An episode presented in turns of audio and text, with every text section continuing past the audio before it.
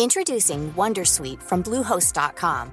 Website creation is hard, but now with Bluehost, you can answer a few simple questions about your business and get a unique WordPress website or store right away.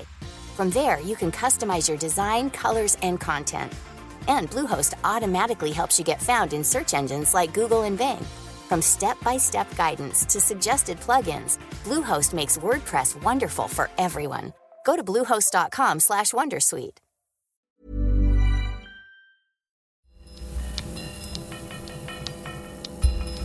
Falter Radio, der Podcast mit Raimund Löw. Am Tisch Platz genommen hat für diesen zweiten Durchgang die Journalistin und Bloggerin Nicole Schöndorfer. Guten Hallo. Tag. Nicole Schöndorfer ist in den sozialen Medien sehr aktiv und arbeitet als Journalistin unter anderem für das Magazin Weiß. Ebenfalls mit dabei ist Falter-Chefredakteur Florian Kling. Hallo. Hallo. Und die Falter Medienexpertin Anna Goldenberg. Hallo. Hallo. Anna Goldenberg hat den Platz gewechselt. Sie sorgt auch dafür, dass mit der Technik alles funktioniert bei diesem Podcast. Ausgehend von Amerika gibt es auch in Europa eine Welle von Frauenprotesten gegen sexuelle Belästigung unter dem Slogan MeToo, also ich auch bin betroffen. Im Europaparlament wird eine extra Debatte eingeschoben. Was ist in Österreich passiert rund um die Wiener Zeitung? Der Chefredakteur, ein bekannter linksliberaler Journalist, ist entlassen worden und das schlägt mediale Wellen. Einer jungen Journalistin hat der jetzt entlassene Chefredakteur geschrieben, dass er sie attraktiv findet im Zusammenhang mit Jobs, die er zu vergeben hat. Das war im Jänner dieses Jahres. Im Sommer ist die Kollegin mit einer Beschwerde zur Gleichbehandlungsanwaltschaft gegangen. Dort hat man die Sache untersucht und vor wenigen Tagen ist der Chefredakteur gekündigt worden. Ob zu Recht oder nicht, das wird das Arbeitsgericht klären. Der Chefredakteur selbst sagt, es war eine private Verfehlung, für die sich entschuldigt hat. Der Arbeitgeber sagt nein, das war ein dienstrechtlich relevantes Vergehen laut Arbeitgeber. Nicole Schöndorfer, kann man nicht sagen, wenn man sich diese Abfolge anschaut, dass eigentlich alles funktioniert in diesem System, wie man mit solchen Vorfällen umgeht? Naja, also in dem Fall hat es tatsächlich gut funktioniert, äh, aber das ist äh, mehr die Ausnahme als die Regel. Also äh, die Wiener Zeitung hat als Arbeitgeber beziehungsweise die Republik hat äh, sehr, sehr gut reagiert, äh, ebenso wie sie reagieren sollte, weil der Arbeitgeber eben äh, die Pflicht hat, dass Mitarbeiterinnen ähm, in also nicht diskriminiert werden am Arbeitsplatz. Da hat er sofort dafür einzutreten und das hat die Wiener Zeitung gemacht. Aber trotzdem gibt es natürlich äh, andere Fälle, die wir vielleicht auch nicht kennen, die nicht angesprochen werden, die überhaupt nicht thematisiert werden, wo eben Mitarbeiterinnen sich äh, beschweren und äh, das eben ja entweder für sie dann negative Folgen hat oder eben gar keine Folgen hat. Ist das bekannt? Wie kennen Sie solche Fälle? Ähm, ja, tatsächlich. Also ich kenne äh, durch meine Arbeit und, und eben mein, äh, meinen Aktivismus natürlich äh, Frauen, die belästigt worden sind und das entweder eben nicht gesagt haben, weil sie Angst haben um ihren Job, um, um ihren Ruf, um alles. Ähm, und äh, natürlich auch solche Fälle, in denen das Ganze auch nichts gebracht hat. Also zum Beispiel jetzt im Spiegel, da ist das Thema auch groß. Da ähm, wird eine repräsentative Studie zitiert, äh, die besagt, dass jede zweite Frau äh, Opfer sexueller Belästigung am Arbeitsplatz war oder ist. Ja. Wir sitzen hier in der Falter-Redaktion. Frage an die Falter-Redakteure. Hat es solche Fälle in der Geschichte des Falter auch gegeben? Ist ja nicht auszuschließen. Florian Genk, ich der Chefredakteur. ich gehe davon aus, dass sowas passiert, weil äh, eine Gruppe von Menschen, die aufeinander trifft, Fehler macht und äh, Männer Fehler machen äh, Mitarbeiter Fehler machen. Die Frage für mich ist, wie man darauf reagiert.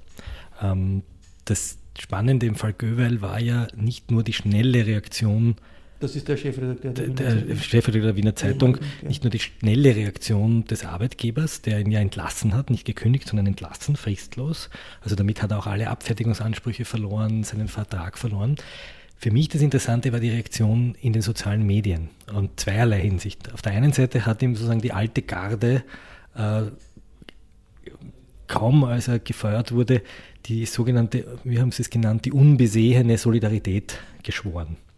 Er sagt, lieber, lieber Reinhard, du bist unser Freund, wir stehen zu dir in deiner Not. Und äh, auf einmal war der, der in Not war, nicht die Kollegin, die ihren Job nicht gekriegt hat, weil sie sich mit dem Chefredakteur nicht eingelassen hat, sondern der, der in Not war, war der Herr Göweil. Ja, das ist schon eine, wenn er entlassen wurde. Entlassen wurde. Nur, das ist ja keine, das ist ja keine unverschuldete Not. Ja. Das ist, wenn er in die Kasse das greift. Die Gerichte zeigen. Also, das werden die Gerichte zeigen. Nicht? Aber was feststeht, ist, es gibt die Aussage der Kollegin, es gibt eine, einen Beschluss der Gleichbehandlungsanwaltschaft und es gibt eine Entscheidung der Wiener Zeitung, wenn man so will, der Republik, ihn zu entlassen. Das sind ja schon einmal drei äh, Elemente und es gibt ein Schuldeinbekenntnis von ihm selbst, einen Fehler gemacht zu haben.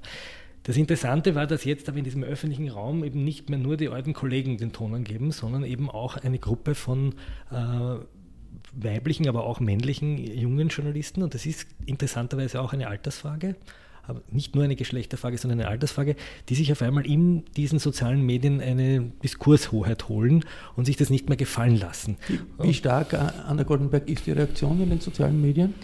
Naja, dazu muss man sagen, dass also der Fall Göweil jetzt in Österreich ähm, quasi etwas verstärkt, was, was wir schon seit einigen Wochen aus den USA haben. Das war der Fall Harvey Weinstein und damit diese Hashtag-Kampagne MeToo. Das ist ein äh, großer, total wichtiger Producer in Hollywood. Genau. Der jahrelang äh, Frauen, wie sich vorgestellt haben, für eine Rolle genau, zum Sex genötigt hat. Genau. Und das muss man auseinanderhalten, das ist ein ganz viel schwererer Vorwurf, als man in Göwel macht. Unvergleichlich. Ja. Nur medienrechtlich. Das war ein System offensichtlich in Hollywood. Genau, wo auch, also, wo auch vor, den Medien vorgeworfen wird, dass sie sehr wohl davon wussten und ähm, nichts gesagt haben, aber jetzt haben sowohl New York Times als auch New Yorker ähm, große investigative Geschichten veröffentlicht und äh, Harvey Weinstein wurde von, also wirklich von seiner Firma fallen gelassen, von den, von den Oscar-Komitee ähm, und so weiter und so fort. Und auf jeden Fall als, als Konsequenz und in, in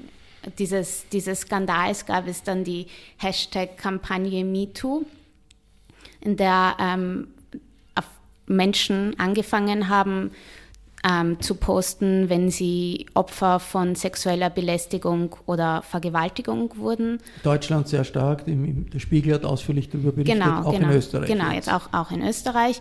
Und die, die letzten Zahlen, die ich gesehen habe, war, dass es auf Twitter, dass dieser Hashtag eine Million Mal verwendet wurde. Und Weltweit. Ist, ja, und das ist also, das ist jetzt einmal nur Twitter allein. Ich habe zum Beispiel die meisten Sachen auf Facebook gesehen und es gibt natürlich noch andere Plattformen. Jetzt sagt der Anwalt des ähm, Chefredakteurs, ehemaligen Chefredakteurs, ist die Gefahr der Medienjustiz, ist die Gefahr, dass es eine Vorverurteilung gibt. Ist man sich dieser Gefahr bewusst in den sozialen Medien?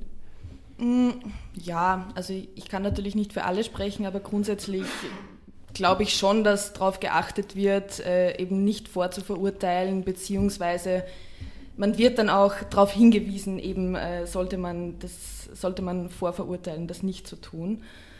Ja, und nachdem es eben diese ja, Beweisstücke gibt, die von, von Screenshots über äh, die Stellungnahme der GAW, der Gleichbehandlungsanwaltschaft, sowie äh, eben die Entscheidung der Wiener Zeitung, dass das eben gibt. Also ja, es ist jetzt nicht nichts, was, das, was vorliegt. Das ja. ist klar, das ist, das ist ein, ein, echtes Verfahren. Das ist jetzt ein Gerichtsverfahren, da gibt es einen Beschuldigten und äh, die, das Arbeitsgericht wird entscheiden, ob die Entlassung gerechtfertigt genau. ist oder nicht. Was bewirken solche Kampagnen tatsächlich, wie diese, sagen wir, MeToo-Kampagne mhm. jetzt im Allgemeinen? Mhm. Gibt es da an, konkrete Anhaltspunkte, dass das etwas ändert am Verhalten der Leute in, in, in der Gesellschaft?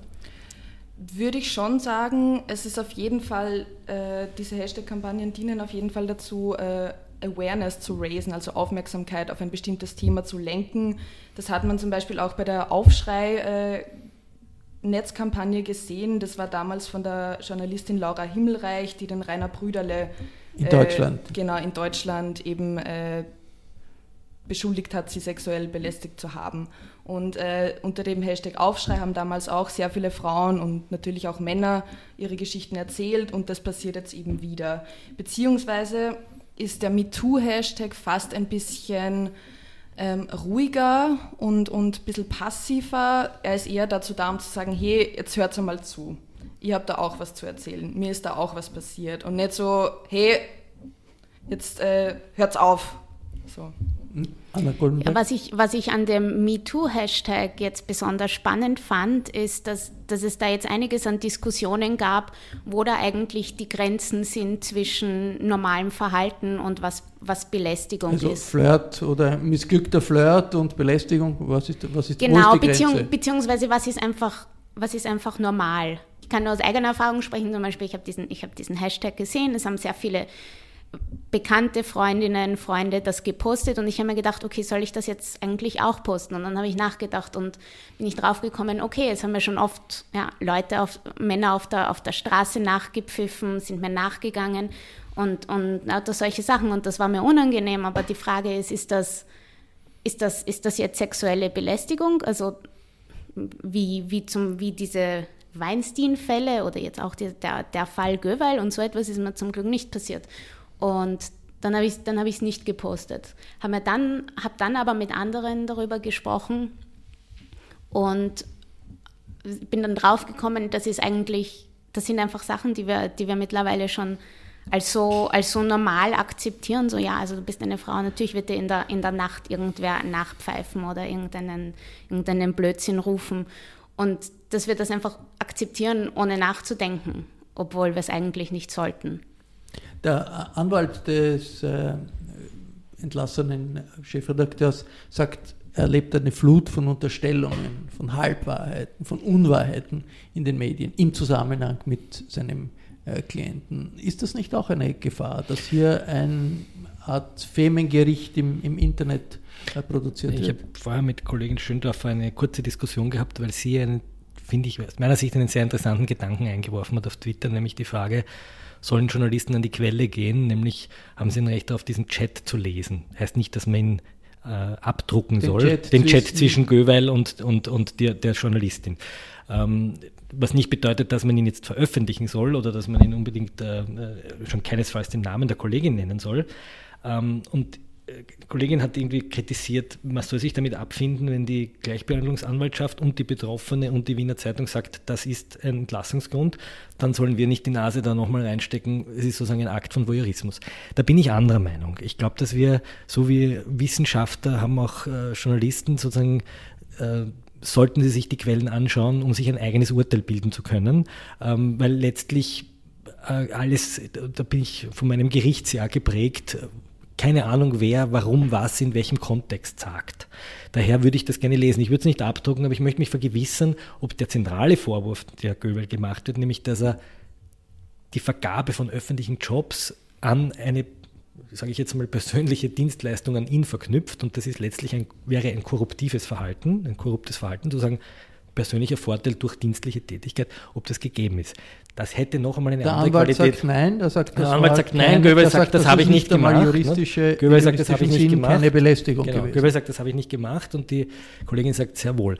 Und da finde ich es schon wichtig, dass man nicht he said, she said Journalismus betreibt, sondern einfach an die, an die Quelle geht oder in dem Fall wäre es sogar One-Source-Story-Journalismus geht, sondern an die Quelle geht und sagt, was ist da geschrieben worden. Das finde ich nicht unanständig. Die Frage ist, wie man mit dem Zeug umgeht. Das ist das eine. Das zweite ist die Frage, dass man aber auch akzeptieren muss, wenn jemand sagt, ich fühle mich dadurch belästigt und für mich ist das eine Grenzüberschreitung, dass man das akzeptiert. Ähm, und da kommt es auf den Kontext an. Also wenn die Zuhörer hier einmal an einer Falter Weihnachtsfeier oder bei einem Falter Ganselessen wären und bestimmte Kollegen, die sich seit 25 Jahren kennen, äh, zuhören würden, würden sie wahrscheinlich erschrecken und es würden sich die Haare aufstellen. Das ist aber etwas anderes, wie wenn diese Kollegen on the job vielleicht auch noch in einem Abhängigkeitsverhältnis äh, von oben herab äh, miteinander kommunizieren würden. Und das kann ich nicht dekontextualisieren. Und ich glaube, das ist ein bisschen die Gefahr in sozialen Medien. Und das ist auch im Umgang mit Satire oder mit Humor oder auch mit diesen Begriffen, die Armenturen ja manchmal in seiner Kolumne verwendet, dass gewisse Dinge heutzutage dekontextualisiert, rausgezogen, aus dem Kontext gezogen also werden einem ganz und einem völlig Publikum anderen, diskutiert werden. für einem völlig anderen Publikum diskutiert werden. Ich würde auch einen äh, Unterschied machen zwischen Journalisten, die die Quelle interessiert, und ich habe es äh, auf Twitter random Personen im Internet genannt. Natürlich als Journalist, als Journalistin, um einen ordentlichen Job machen zu können, um die Sachlage irgendwie beurteilen zu können, ja, ist normal, dass man sich für die Quelle interessiert und dass man sich das anschauen will. Aber es waren eben auf Twitter vor allem eigentlich weniger Journalisten als äh, ja, random Personen im Internet, die eben gesagt haben, na, also wir müssen das jetzt schon sehen, äh, damit wir uns als äh, Internet-Mobs sozusagen eine Meinung dazu bilden können. Und das ist halt, ja, nein, also das Internet-Mob ist eine Kategorie. Das erinnert ein bisschen an Karl Kraus, wenn man Karl Kraus Sittlichkeit und Kriminalität liest, die, die Sittlichkeitsprozesse am Beginn des 20. Jahrhunderts der feinen Wiener Gesellschaft, wo er kritisiert, wie genau diese Rituale, nämlich das öffentliche Ausbreiten, das damals noch Unsittlichkeit genannt, äh, dann sozusagen zur Begeilung des Publikums dienen. Ne? Ich glaube, das ist damit genau gemeint. Das, ja? genau. Aber nicht sich sozusagen zu vergewissern, ist der Vorwurf zutreffend oder nicht, oder ist er, wird da, hat Göbel sozusagen einen Punkt oder oder nicht. Ich glaube, das ist der. Ich meine, professioneller Journalismus ist eine Sache, Informationsflow im Internet, in den sozialen Medien ist eine andere Sache. Da sind natürlich wir als Journalisten, als Falterredaktion, als Falterradio äh, ganz klar darauf zu sagen, bitte macht diesen Unterschied und seht, dass es ein Unterschied ist, ob man professionell mit Informationen umgeht oder ob man einfach äh, Gerüchte äh, weitererzählt. Vielen Dank fürs Mitdiskutieren. Hier am Tisch saßen in der zweiten Runde Nicole Schöndorfer, die sich als Bloggerin mit diesen Fragen beschäftigt und als Journalistin Anna Goldenberg und Florian Klenk, Redakteurin und Chefredakteur des Falter. Das war das Falter Radio für Donnerstag, den 26. Oktober 2017. Um die Aufnahmetechnik hat sich diesmal Stefanie Panzenböck gekümmert. Die Signation kommt von Ursula Winterauer. Es sind Umbruchzeiten in Österreich. Wenn Sie nachlesen wollen, was die Falter-Redaktion jede Woche recherchiert, dann bestellen Sie sich doch ein Falter-Abo. Das geht ganz einfach über online auf der Internetseite www.falter.at. Dieser Podcast ist ja gratis. Ich verabschiede mich im Namen des gesamten Teams bis zur nächsten Woche. Sie hörten das Falterradio den Podcast mit Raimund Löw.